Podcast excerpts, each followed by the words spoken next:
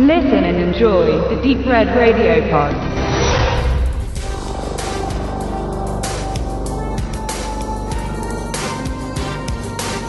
Das Jahr 1993 war für David Bradley ein sehr produktives. Neben American Ninja 5 drehte er auch zwei Filme mit Fürstenberg, Cyborg Cop und Blood Warriors.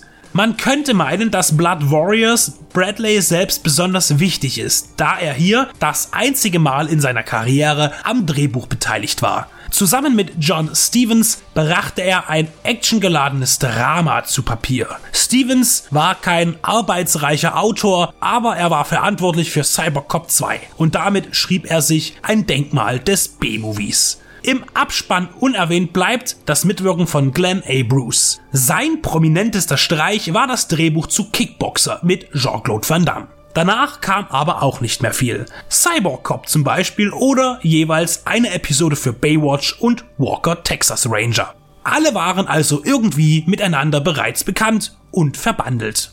Wie groß die jeweiligen Anteile von Bradley am Skript gewesen sind, ist nicht in Erfahrung zu bringen, aber man bemerkt deutlich eine persönliche Note. Denn Bradley gönnt sich nicht nur eine Heldenrolle, sondern bringt auch seine Talente unter und greift zur Gitarre, um ein Liedchen zu singen. Seine texanische Herkunft zelebriert er ebenfalls durch sein Outfit, das keinen anderen Schluss zulässt, als dass er aus dem Lone Star State kommt. Blood Warriors startet mit einer Tragödie und einem ungewollten Brudermord. In einem kriegerischen Gefecht erschießt der Soldat Wes Healy seinen Bruder in den Wirren der Schlacht. Er wird daraufhin zu einer Gefängnisstrafe verurteilt. Wir wissen es aber besser, denn wir sahen etwas, das Wes nicht wahrnahm, und zwar den wahren Mörder, der aus dem Hinterhalt schoss und Wes die Tat in die Schuhe schob.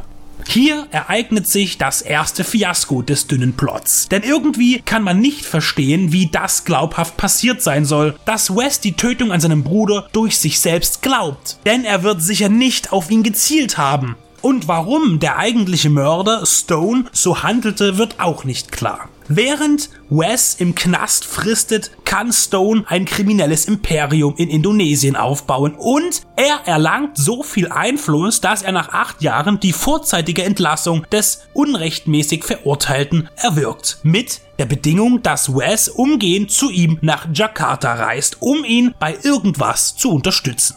Er folgt den Anweisungen und muss vor Ort feststellen, dass sein vermeintlicher Gönner einen Tag vor seiner Ankunft zu Tode kam. Und auch hier wissen wir wieder, wegen unseres unbestechlichen logischen Denkens, dass dies nur ein Trick ist. Es geht verworren weiter, denn ein Erzrivale von Stone nimmt dessen Schwester, mit der sich Wes umgehend eine Affäre leistet, als Geisel. Nachdem diese blassen Gangster aus dem Weg geräumt sind, taucht Keith Stone wieder auf und ein ganz anderer Terror beginnt, der für Wes und seine Geliebte nicht unwesentlich gefährlich ist. Aber eigentlich geht es nur darum, David Bradley als Wes dabei zu zeigen, wie er, nun ja, sagen wir, Sachen macht. Musizieren, kämpfen, Parkour laufen, Sex und noch so manch anderes.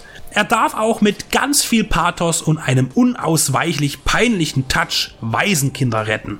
Die Motive verschwimmen, werden vergessen oder ausgelassen. Wie Keith und Wes in der Vergangenheit zueinander standen, bleibt im Dunkeln. Aber wir erfahren, dass er bereits einmal mit dessen Schwester angebandelt war. Aber warum das fingierte Ableben von Keith? Wir wissen es nicht. Im Grunde scheint es nur wichtig zu sein, dass, wenn Wes Saltos schlägt oder 10 Meter in die Tiefe springt, sein Cowboy-Hut nicht vom Kopf fällt. Blood Warriors ist ein wahrhaft schlechter Actionfilm, aber er hat, wie so viele seiner trashigen Kollegen, diese kleinen Momente die ihn doch eine gewisse unterhaltende Relevanz verleihen. Zwei Beispiele. Wes steigt bei seiner Flucht vor der einheimischen Polizei, mit denen er auch nicht gut steht, in ein reguläres Taxi. Ein ganz einfaches Taxi auf der Straße bei dem man nicht ahnen könnte, welche Kontakte der Chauffeur hat und welchen Gemütes er ist. Wes zeigt dem Fahrer beim hastigen Einsteigen ein paar hundert Dollar Noten und sagt, für eine freie Fahrt, eine Waffe und Informationen gehört das alles dir. Der Mann am Steuer gibt umgehend zurück. Für amerikanische Dollars würde ich sie zum Mond fahren. Kein Problem.